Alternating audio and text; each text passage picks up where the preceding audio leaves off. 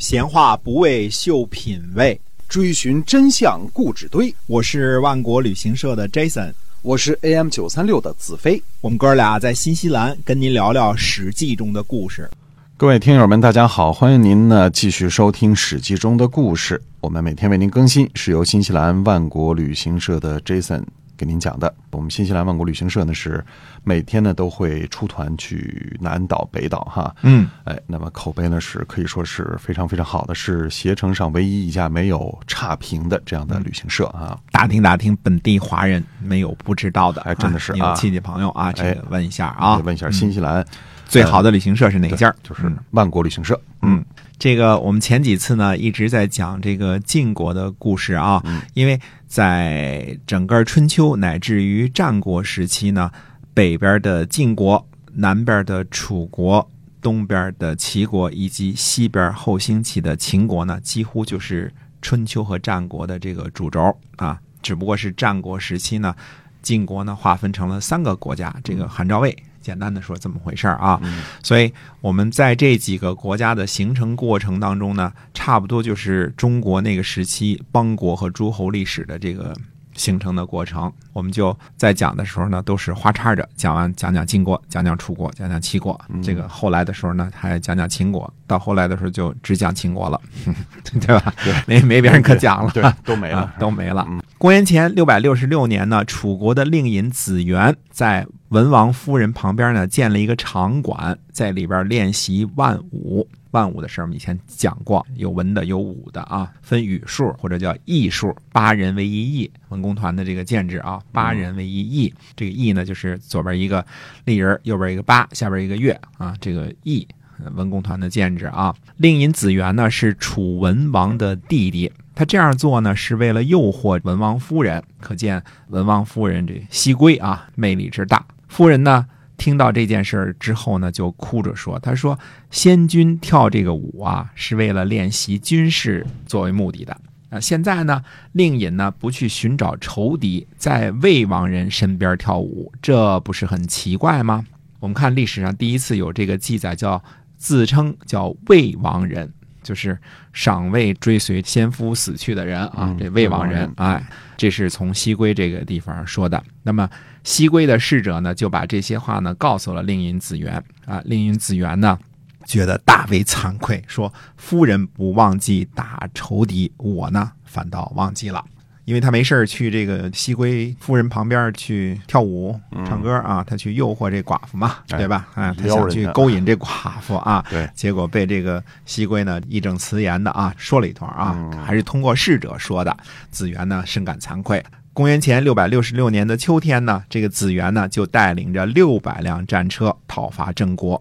六百辆战车在那个时候算是很大的兵力了，这是我们看到应该到这个时候有史以来最大的兵力了啊！六百辆战车，我们说过，一辆战车是三个人，按照周制呢是配备着七十二名步兵，三个甲士配七十二名步兵。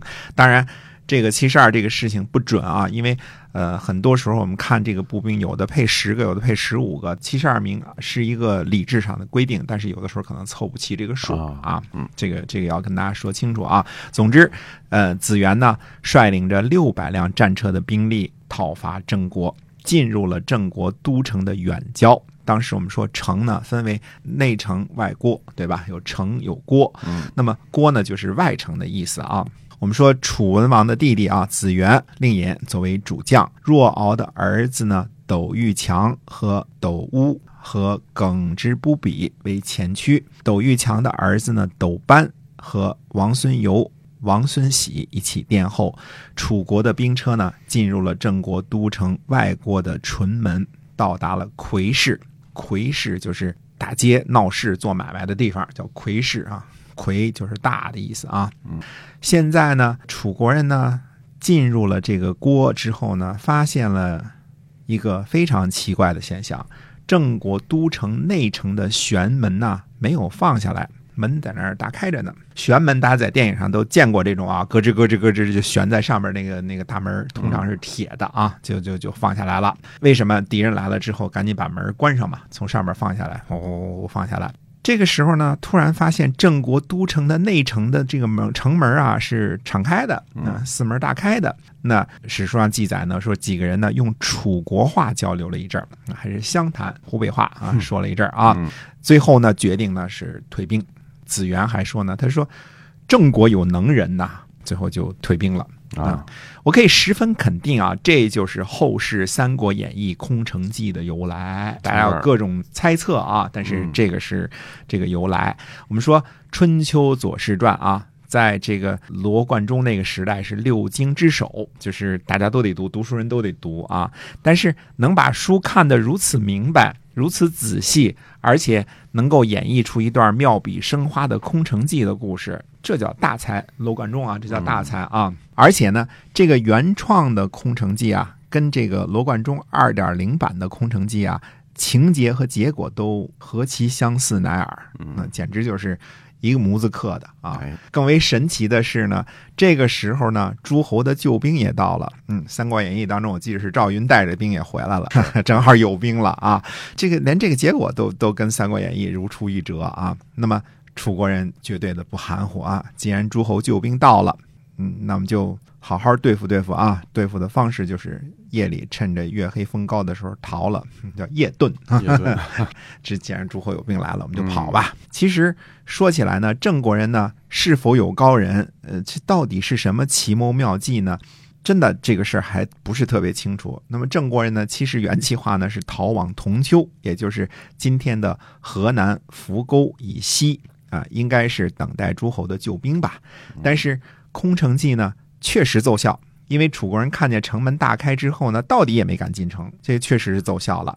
郑国人呢，在撤退的路上，郑国的侦察人员就是谍报啊，就报告说楚国的军队的账目上有乌鸦，哎，郑国人就停止了撤退了。啊，军帐上落了乌鸦，表示军帐已经空了，没人了。嗯。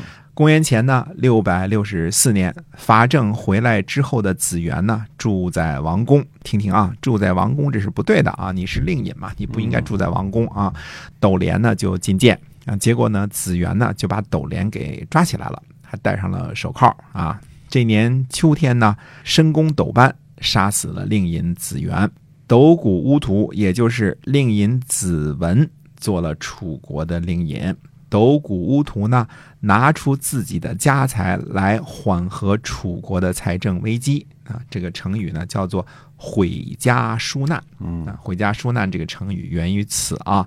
我们前面说过呢，说楚成王呢，公元前六百七十二年呢，杀死赌敖继位，继位这个楚王。这个时候呢，也就是个十一二岁的少年。到了公元前呢六百六十四年的时候呢，算起来也不到二十岁的一个年轻人啊，呃。看起来楚国的政治还是把持在大臣们的手里。不过呢，即使楚成王还没有主政的时候呢，楚国也一直把北边的郑国当做侵伐的对象啊。楚国呢，这个方针呢，呃，并没有改变。以后呢，很长时间里，楚国对于郑国呢，都是又拉又打，不结盟的时候就打啊，结盟就拉。前边我们说的这个万武啊，这个需要解释一下啊。万舞呢是周时期的一种主要的舞蹈形式，分为文和武两种。先跳的是武的，那手里拿着武器；后跳的是文的，拿着羽毛和乐器。嗯啊，万舞呢最常用于宗庙祭祀。早在这个鲁隐公五年，我们说鲁隐公是这个。春秋左氏传传记事的第一个啊，第一个鲁国国君啊，早在鲁隐公五年的时候，也就是说公元前七百一十八年的时候，就曾经有什么事儿呢？记载过鲁隐公呢询问仲仲啊，仲仲是个大臣啊，说万舞的语数有这么一段对话啊。那么跳舞的时候呢，我们说八人为一队为一翼啊，称为一翼。万舞呢有严格的礼仪规定，天子用八翼。诸侯用六亿，大夫四亿，士只能用两亿。